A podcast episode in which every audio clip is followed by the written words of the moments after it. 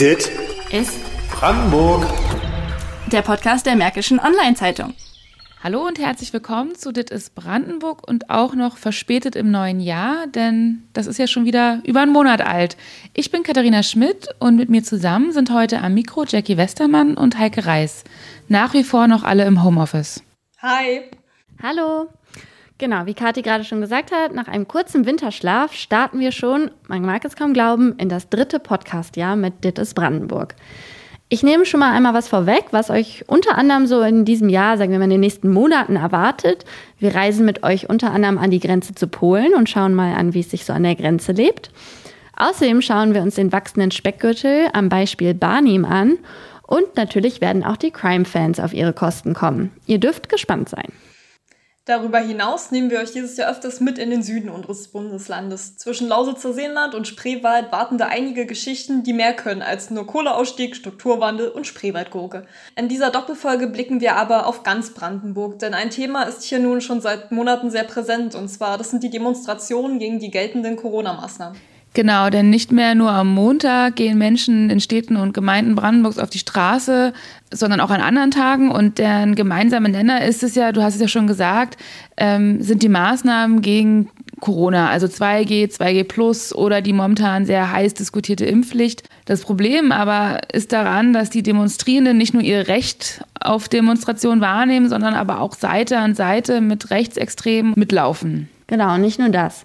Die Demos sind oft nicht angemeldet. Sie tarnen sich als sogenannte Spaziergänge. Ich finde diesen Begriff etwas schwierig, aber vielleicht dazu später noch mehr. Ähm, Hygienemaßnahmen werden nicht eingehalten. Kaum einer trägt Maske, wenn man sich das mal anschaut. Und es herrscht auch mitunter immer eine höhere Aggressivität gegenüber Polizei und uns Pressevertreterinnen und Vertretern. Hm, das hast du ja selbst schon miterlebt, Jackie. Doch darauf kommen wir später nochmal zu sprechen. Das ist ein sehr umfangreiches Thema, deshalb haben wir die Folge in zwei Teile aufgeteilt. In der ersten, also in dieser, geht es um die Proteste an sich. Wir gehen in der nächsten halben Stunde der Frage nach, wer die Menschen genau sind, die da mitlaufen, ob Gefahren von ihnen ausgehen und wenn ja, welche. Genau, dafür habe ich zum Beispiel mit Susanne Worschek gesprochen. Sie ist Dozentin an der Europa-Uni Viadrina hier in Frankfurt und beschäftigt sich unter anderem mit Demokratie- und Transformationsforschung, mit Zivilgesellschaft und sozialen Bewegungen sowie politischer Resilienzforschung. Und im Moment arbeitet sie zum Beispiel auch an einem Forschungsprojekt zur Querdenkenbewegung. Und dann im Anschluss geht es von Frankfurt nach Eberswalde, denn das ist einer der Orte, an dem sich auch Gegenproteste formieren. Und Sebastian Walter gehört zu denjenigen, die diese Gegenproteste anmelden und organisieren.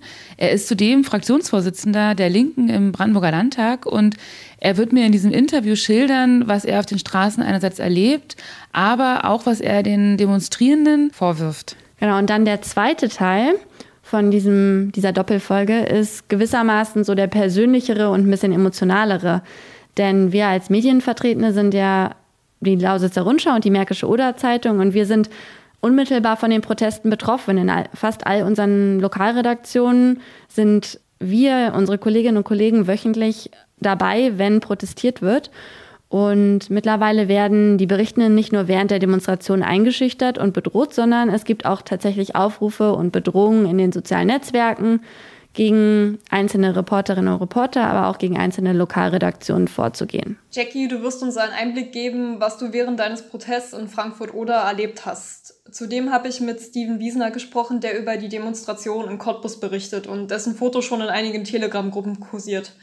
Außerdem reden wir mit dem Chefredakteur der Mods, dem Klaus Liesegang, über die Herausforderungen für Medienhäuser und stellen ihm die Frage, wie soll man über Menschen berichten, die die Existenz der freien Presse so offen in Frage stellen? Genau, dann würde ich sagen, tauchen wir doch schon mal jetzt in diesen ersten Teil ein. Ähm, und ich denke, wir sollten erstmal mit ein paar Fakten starten. Also ich habe der Polizei Brandenburg ein paar sehr ausführliche Fragen gestellt. Äh, die Fragen stammen aber nicht nur von mir, sondern eben auch vom Podcast-Team sowie auch anderen Kollegen der Märkischen Oder-Zeitung, die sich tagtäglich mit diesem Thema Corona-Demonstration beschäftigen. Äh, diese Antworten werde ich aber jetzt nicht alles auf einmal einstreuen, sondern nach und nach servieren. Vielleicht erstmal zur Datengrundlage, worüber wir sprechen. Also Thorsten Herbst von der Polizei Brandenburg sagte mir, dass binnen eines Monats, also wir haben jetzt den 17. Dezember bis 17. Januar genommen, es insgesamt 550 Versammlungen im, im ganzen Brandenburg im Zusammenhang mit der Pandemiepolitik gegeben hat. Ähm, und wenn wir jetzt den Stichtag 17. Januar nehmen, so quasi als Beispiel für diese ganzen Proteste. Also laut Polizei gab es an diesem 17. Januar 95 Proteste in ganz Brandenburg. Davon waren zwei Drittel, also 63 Versammlungen, nicht angemeldet. Insgesamt haben sich an diesen 95 Versammlungen 25.000 Menschen aber beteiligt. Cottbus gilt als Schwerpunkt. Ähm, dort waren es an diesem 17. Januar 2500 Teilnehmer. Ähm, doch auch in Potsdam, Bernau, Frankfurt und alle anderen größeren Städten in Brandenburg gibt es halt Demonstrationen, die gelten noch als Schwerpunkte. Und laut der Polizei sind diese Protestierenden der sogenannten bürgerlichen Mitte zuzuordnen. Wer genau ist jetzt aber die bürgerliche Mitte? Also wer sind die Menschen, die über Wochen hinweg so zahlreich und kontinuierlich auf die Straße gehen? Jackie, du hast ja mit Susanne Worschech genau über die Leute gesprochen, die an diesen Versammlungen teilnehmen. Genau. Und gerade, ich muss dazu sagen, das Interview mit ihr haben wir äh, schon veröffentlicht. Wir packen euch den Link dazu auch in die Show Notes. Und einige Äußerungen in diesem Interview haben tatsächlich für sehr, sehr viel Leserpost gesorgt, sowohl an uns, aber auch an die Dozentin. Ähm, denn sie hat sehr klare Worte gewählt, wer für sie hier auf die Straße geht. Und zwar ist das die Wendejugend für sie, der sie einen sogenannten Pseudoprotest vorwirft. Ich zitiere sie hier. Ähm, und sie sagt, dass eben das Misstrauen gegenüber Politik, Institutionen, aber auch vielleicht generell gegenüber der Gesellschaft für sie sehr deutlich wird in diesen Protesten. Und es sei ein sehr typisches Phänomen in Transformationsgesellschaften im postsozialistischen Raum. Und sie sagt eben auch, dass Brandenburg so inhaltlich näher an Polen zum Beispiel als an anderen westeuropäischen Ländern ist. Und in dieser Hinsicht sei Ostdeutschland insgesamt klar erkennbar als postsozialistische Gesellschaft. Aber hören wir mal kurz rein.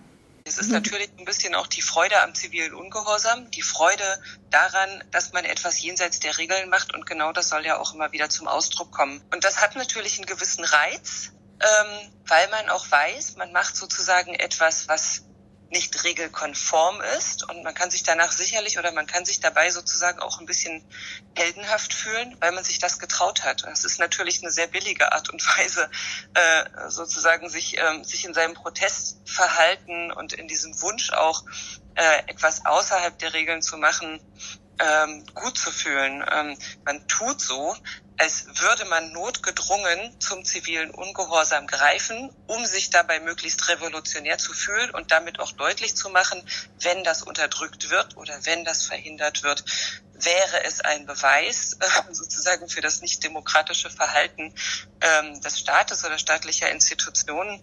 Und damit wird sozusagen, wird sozusagen eine Gesamtgeschichte geschaffen, die aber äh, jeglicher Fakten entbehrt. Das, das ist halt auch ein Missverständnis dessen, wie demokratische Spielregeln funktionieren und auch warum sie so wichtig sind. Generell sagt die Viadrina-Dozentin aber, dass unkonventioneller Protest gerade bei neueren Themen oder Themen, die sich neu formieren in der Gesellschaft, sehr wichtig sei und betont aber, dass das vor allem wichtig ist in Ländern, wo es sehr schwierig ist zu protestieren, wie zum Beispiel in Belarus. Entscheidender ist, dass möglicherweise ein kleiner Teil derer, die da jetzt mitlaufen auf diesen Demonstrationen, weiterhin ähm, sich radikalisieren könnte, dass die Offenheit für Fake News und ähm, dafür äh, sich einfache Wahrheiten zurechtzulegen, anstatt zu recherchieren oder auch einfach Expertenwissen mal anzuerkennen, dass die größer bleibt und dass wir es eigentlich mit einer größeren Anfälligkeit in der Gesellschaft für solche ähm, wissenschaftlich nicht fundierten, äh, also evidenzfreien äh, Geschichten sozusagen ähm, zu tun haben werden, die dann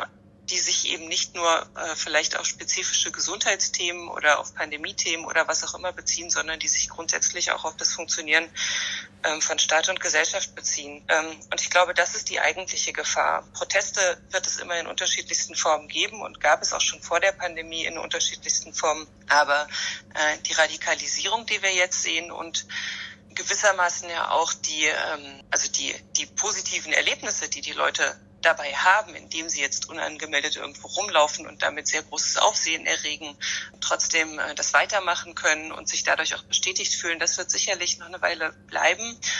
Und ich glaube, dass einige, vielleicht nicht, nicht die Mehrheit, aber einige derer, die da jetzt mitlaufen, in einer sehr ähm, institutionenskeptischen und damit auch demokratieskeptischen ähm, Position verharren werden und sich möglicherweise weiterhin radikalisieren. Und neben der Radikalisierung ist auch gerade die Gefahr einer Polarisierung für Susanne Worschek ähm, ausschlaggebend, warum sie sich im Moment wirklich sorgt, wenn sie die Bilder sieht von diesen unangemeldeten Protesten. Äh, sie kritisiert auch, dass äh, Gegendemonstrationen teilweise die volle Härte der Polizei erfahren, statt dass Versammlungen aufgelöst werden, äh, die eben nicht angemeldet sind und diejenigen, die demokratische Verfahrensweisen ablehnen, äh, gar nicht die gleiche Behandlung der Polizei erfahren. Und ich hatte auch äh, vorher durch andere Anfragen, beziehungsweise während ich bei den Protesten war, mit der Polizei gesprochen und gefragt, warum sie das nicht auflösen.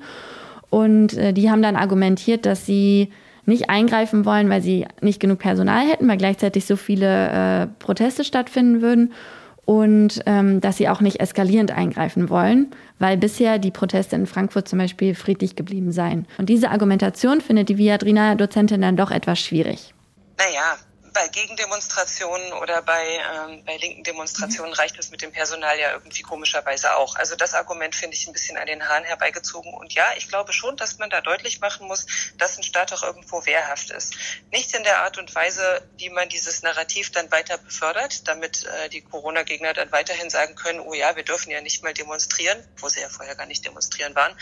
Ähm, sondern äh, man, man könnte schauen, dass man, ähm, dass man eben bestimmte also dass man sozusagen Ansammlungen stärker vermeidet, indem man ähm, Leute positioniert, ähm, indem man äh, natürlich auch äh, Gegendemonstrationen tatsächlich so stattfinden lässt, dass sie geschützt werden und dass sie auch gut stattfinden können, dass zivile, ähm, äh, ja, das, äh, das ziviles Engagement auch gegen diese Radikalisierungstendenzen unterstützt wird durch die Polizei äh, und auch durch die Behörden und denen nicht noch Steine in den Weg gelegt werden. Und ähm, ich denke, äh, dass man durchaus auch bei den Spaziergängen ein bisschen genauer schauen kann äh, und auch von den Menschen erwarten kann, dass sie sich an bestimmte Regeln halten und das auch durchsetzen muss. Bevor wir mehr dazu hören, was die Polizei dir, Kati, zu ihrer Einsatzstrategie gesagt hat, gehen wir jetzt aber nun mal erstmal wie angekündigt in den Badim, wo es in jüngster Zeit ja auch viel demonstriert wurde, aber hin und wieder auch zu Zwischenfällen bei den Protesten kam. Jetzt ganz kürzlich zu nennen ist ja Wandlitz, äh, wo ja auch sogar ein bekannter Musiker äh, gestorben, äh, gestorben ist während der Demonstration. Aber auch in Eberswalde gibt es immer wieder regelmäßig Proteste und auch, auch recht große Proteste, aber eben auch Gegenproteste, du sagst es ja schon. Und, und ich habe jetzt im, im Interview mit Sebastian Walter äh, gesprochen, wie schon angekündigt. Ähm, er bezeichnet die Demonstrierenden als die sogenannten Unsichtbaren. Sie haben ja am 3. Januar den Gegenprotest ähm, in Eberswalde organisiert oder beziehungsweise angemeldet. Dazu auch ähm, meine erste Frage, erstmal zu, zu, der, zu den Kritikern beziehungsweise vielleicht auch Leugnern, Querdenkern. Was sind denn das für Menschen, die dort in Eberswalde protestieren? Was haben Sie da beobachtet? Ja, genau das ist das Problem. Also man kann ja gar nicht sagen, sind das Querdenker, sind das Kritiker, sind das Impfgegner? Und das macht es auch so kompliziert. Ich glaube, die Lage ist einfach überall, auch in Eberswalde, total diffus. Also ich glaube wirklich, dass da viele Menschen äh, auf die Straße gehen, die zum Beispiel Unternehmer sind, die einfach um ihre Existenz bangen. Da sind Leute dabei, die sind gegen eine Impfpflicht äh, und genauso sind da eben Menschen dabei, die diesen Staat insgesamt ablehnen, diese Regierung insgesamt ablehnen. Und da ist wirklich so eine diffuse Mischung einfach äh, zu, zustande gekommen, die das äh, tatsächlich ja insgesamt kompliziert macht, da eine Gesamtbewertung vorzunehmen. Und das war für mich auch selber erschreckend, als ich selber dann bei dieser Demonstration oder am Rande der Demonstration stand, mir einfach mal angeschaut hat, wer ist denn da? Wenn du dann eine Situation hast, dass du Leute triffst, mit denen du sonst in der Kneipe ähm, ein Bier getrunken hast und eigentlich über Politik diskutiert hast, wenn du deine ehemalige Lehrerin auf einmal triffst, die dann zwar äh, peinlich berührt wegguckt, ähm, und deshalb macht das so schwierig, das zu, das zu ähm, ja, das zu analysieren. Aber genauso siehst du eben AfD-Anhänger, du siehst äh, Kameradschaftsmitglieder, die ich noch von viel, viel früher kenne, wo wir schon Gegendemonstrationen gegen die NPD organisiert haben. Da steht auf einmal das gleiche Auto wieder da.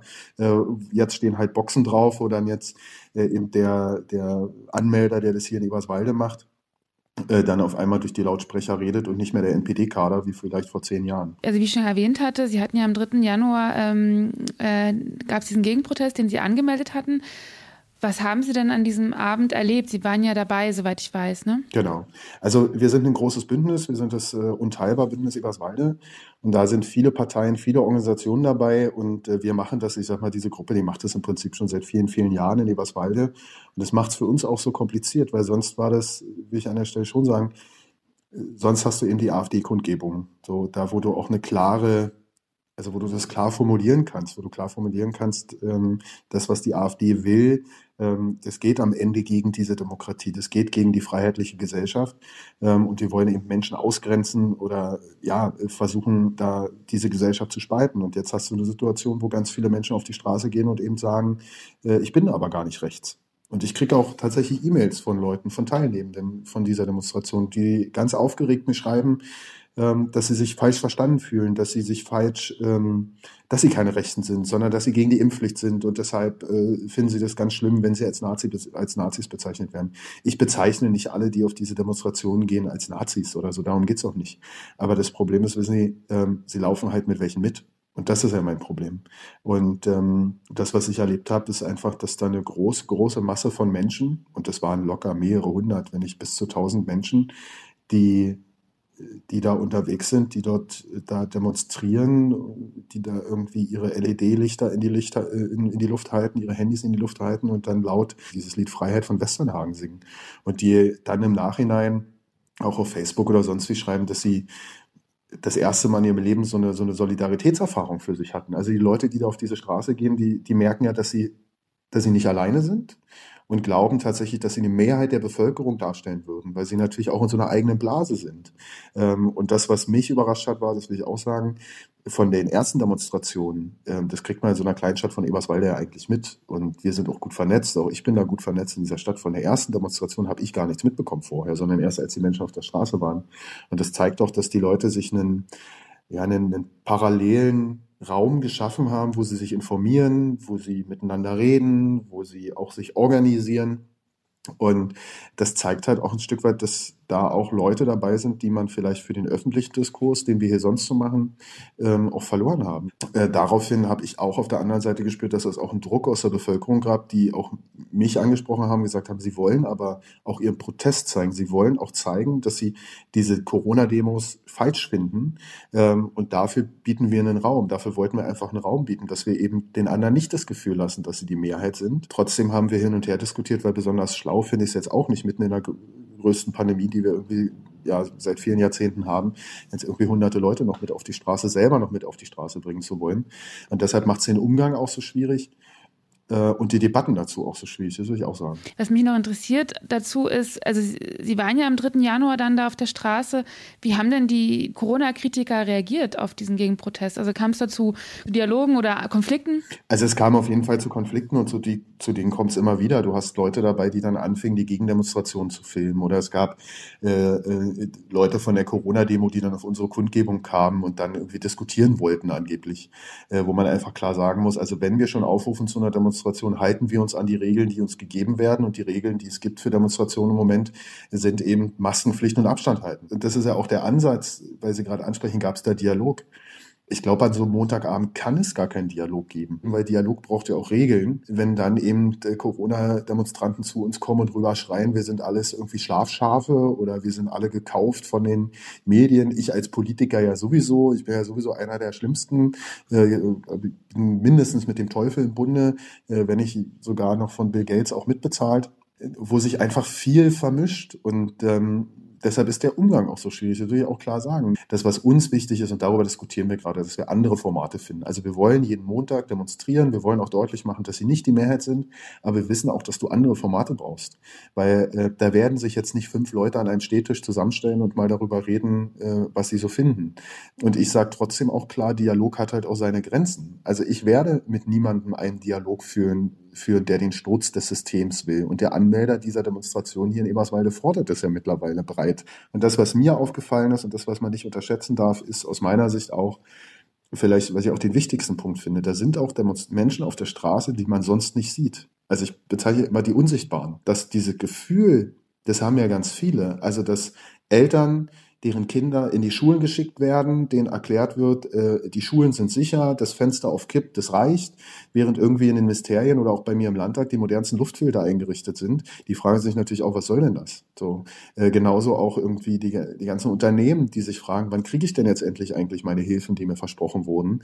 Und dann kriegen sie irgendwann Geld und jetzt mittlerweile kriegen sie wieder Briefe, dass sie die Hilfen zurückzahlen sollen. Das führt zu massiven Frust, zu Wut und ich kann die auch verstehen. Ich glaube, bei den Demonstrationen geht es auch weniger um Corona und die Impfpflicht, sondern da geht es, glaube ich, um mehr. Da geht es wirklich darum, dass die, diese Abkopplung, dass sich Leute verabschiedet haben von dieser Demokratie oder zumindest von diesem politischen System, von diesem Parteiensystem. Und das sehen wir jetzt halt auf der Straße. Und das, was die Rechten ja versuchen, die ja absolut dahinter stehen. Die haben das bei den Flüchtlingsprotesten gemacht, die haben es aber genauso jetzt auch bei den Corona-Demos gemacht. Die suchen immer Mobilisierungsmoment, wo sie dann versuchen, die Leute rüberzuziehen. Also Sie hatten ja vorhin erwähnt, dass ähm, einerseits die Formate oder es braucht neue Formate, Dialogformate. Andererseits sind das aber so quasi die Unsichtbaren, die jetzt auf die Straße gehen. Würden Sie sagen, dass diese Menschen politisch sind? Ich bin ja der festen Überzeugung, dass niemand unpolitisch ist. Wissen Sie, ich, ich kann mich da natürlich hinstellen und erklären, dass eine Corona-Eindämmungsverordnung, die muss dann da und so wird entschieden und das wird so und dann politisch und dann muss noch der Antrag gemacht werden und so. Das interessiert die Leute ja nicht. Äh, nichtsdestotrotz sage ich auch immer allen Leuten ganz klar, ich verstehe eure Wut und wir wollen auch versuchen, dass auf unserer Demonstration diese Wut und diese Angst auch Gehör findet. Also auch wir haben Kulturschaffende, die bei uns reden und sagen, ich bin hier am wirklich kurz vorm Ende mit meiner Existenz. Ich habe auch, wir haben auch Eltern bei uns auf der Demonstration, die die Corona-Politik kritisieren. Aber eben klar sagen, ich kritisiere das, ich bin wütend, aber diese Wut führt doch nicht dazu, dass ich mit Leuten auf die Straße gehe, die die Demokratie insgesamt abschaffen wollen. Meine nächste Frage äh, zielt dann quasi auf zwei Dinge ab. Was müsste eigentlich äh, seitens des Staats, aber auch, auch der Institutionen des Staats, also Polizei und Ordnungsamt passieren, um einerseits die Demonstration auch einzudämmen. Andererseits, aber Sie hatten es ja schon angesprochen, viele fühlen sich auch vergessen von der, der äh, von der Politik und fühlen sich überhaupt erst motiviert, dadurch auf die Straße zu gehen. Ähm, das ist jetzt eine sehr komplexe Frage, fällt mir auf. Aber äh, ja, die spaltet sich in diese zwei Teile auf. Ähm, also so einerseits, ähm, was, was müsste gegen die Demonstrationen getan werden, aber andererseits auch nachhaltig, um auch überhaupt Menschen mehr zu inkludieren, damit sie eben das Gefühl der Solidarität nicht erst auf der Straße neben Neonazis und Rechtsradikalen haben? Das ist die Kernfrage. Ne? Ähm, also vielleicht zur, zu, was der Staat machen müsste. Ich ärgere mich einfach massiv darüber. Ich, ich verstehe das auch nicht. Also ich habe jetzt wirklich viele Jahre, ja, Gott, jahrzehntelang könnte man schon sagen, das hört sich so alt an, aber auf jeden Fall viele Jahre Demonstrationserfahrung. Und ich weiß einfach, ich habe das so oft erlebt. Also wenn 500 Leute auf der Straße sind und da sind zwei Glasflaschen mit dabei in der Demonstration, hat mich die Polizei nicht loslaufen lassen als Demo-Anmelder. Fertig aus. Oder wurde so lange gewartet, bis die Flaschen weg waren. Ich habe dafür kein Verständnis, warum Polizei nicht dazu in der Lage ist, die Maskenpflicht durchzusetzen. Habe ich kein Verständnis für, weil das ja auch irre ist. Also, aber in jedem Baumarkt, in jedem, beim Friseur muss ich die ganze Zeit die Maske aufsetzen und da wird es auch kontrolliert. Jeder Gastronom, äh, ja, oder jeder Gastronom, jeder Friseur würde massiven Ärger kriegen, wenn er die Corona Regeln nicht durchsetzt. Und hier wird so im Prinzip gesagt, ja, Polizei ist überfordert, kann nichts machen, fertig aus. Ich halte das für ein riesiges Problem, wenn es jetzt zum Beispiel auch der Landrat hier Meckisch-Oderland, äh, Gernot Schmidt zum Beispiel sagt, er verfolgt diese Dinge nicht mehr. Er weigert sich, die Ordnungswidrigkeiten zu verfolgen, wo ich sage, naja, also noch, noch mehr motivieren kannst du die Leute ja nicht, weil die sagen ja, der Staat ist nicht dazu in der Lage, mein Problem zu lösen. Und jetzt zeigt der Staat, der ist nicht mal in der Lage, Regeln durchzusetzen. Was sollen denn dann die Regeln, wenn wir die nicht durchsetzen können? Und ich habe kein Verständnis dafür, dass man Leute, die diese Demokratie stürzen wollen, zumindest die Anführer, ja, und der Demo-Anmelder, der das sagt, äh, die die Demokratie stürzen wollen, warum man da nicht mal schafft, die Maskenpflicht durchzusetzen.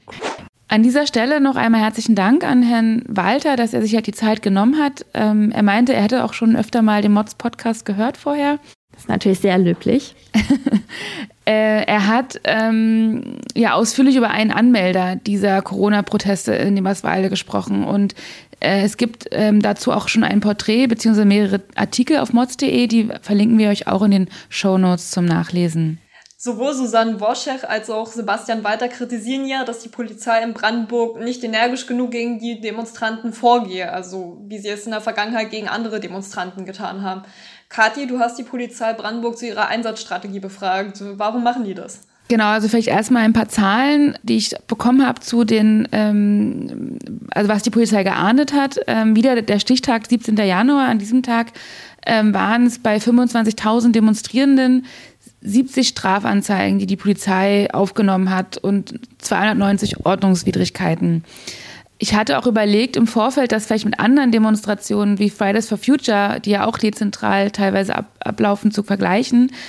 Aber ich finde das dann doch schwer vergleichbar, weil einerseits sind es halt unter anderem Menschen, die mehr erfahren sind mit Demonstrationen, die dann doch auch geballter auftreten. Also man hat dann doch eher, dass in Berlin 25.000 bis 50.000 Leute protestieren ähm, und es in den, in den anderen Städten eher ausgefranster ist. Ähm, deswegen fand ich, habe ich dann davon abgesehen, dann genau einen Vergleich zu ziehen, ob jetzt mehr oder weniger Strafanzeigen gestellt wurden. Hat die Polizei dir denn konkretere Angaben gemacht, was für Strafanzeigen gestellt wurden, also wofür? Äh, Thorsten Herbst von der Polizei meinte, das sei vor allen Dingen seien das Verstöße gegen das Versammlungsgesetz, aber auch in Einzelfällen, weil ähm, Beamte beleidigt und sogar tätlich angegriffen wurden und dann auch im Zuge der Auflösung solcher Versammlungen, ähm, dass eben Vollstreckungsbeamte verletzt wurden oder Widerstand geleistet wurde.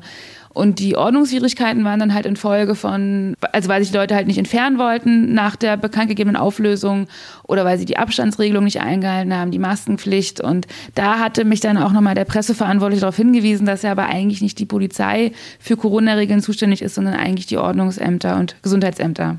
Genau, ganz kurz, wenn ich noch einmal einhaken darf. Das ist tatsächlich in Frankfurt auch und ist auch immer großer Diskussionspunkt hier, äh, dass eben hier die Stadt dafür verantwortlich ist, das Material, also die haben Bild- und Videomaterial, was sie auswerten, um zu gucken, wer sich nicht an die Corona-Schutzmaßnahmen gehalten hat und dementsprechend dann Bußgeldbescheide zustellen, wenn diese Menschen identifiziert werden.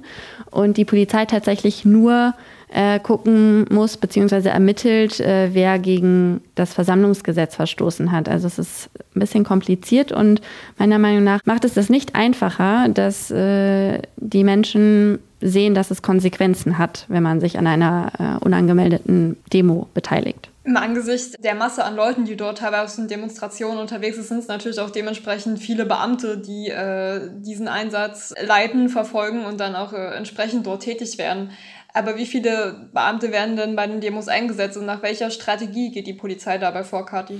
Wenn wir wieder den 17.01. als Stichtag nehmen, da waren es dann ähm, in Gesamtbrandenburg 1200 Einsatzkräfte ähm, und wöchentlich seien 1500 bis 2000 Beamte im Einsatz. Ähm, zur Strategie wollte mir die Polizei allerdings nicht viel sagen, das aus einsatztaktischen Gründen also es wurde nur so viel gesagt, dass halt die Polizei Schwerpunkte bildet. Ich habe auch hierzu eine persönliche Überlegung oder auch einen Kommentar. Also ich verfolge ja auch die Kritik gegen die Polizei und muss aber auch zugestehen, also wenn ich eben doch nochmal den Vergleich zu Fridays for Future ziehe, ähm, ich war vor zwei Jahren in, in Schwedt und da gab es auch einen, so einen deutschlandweiten Klimastreik.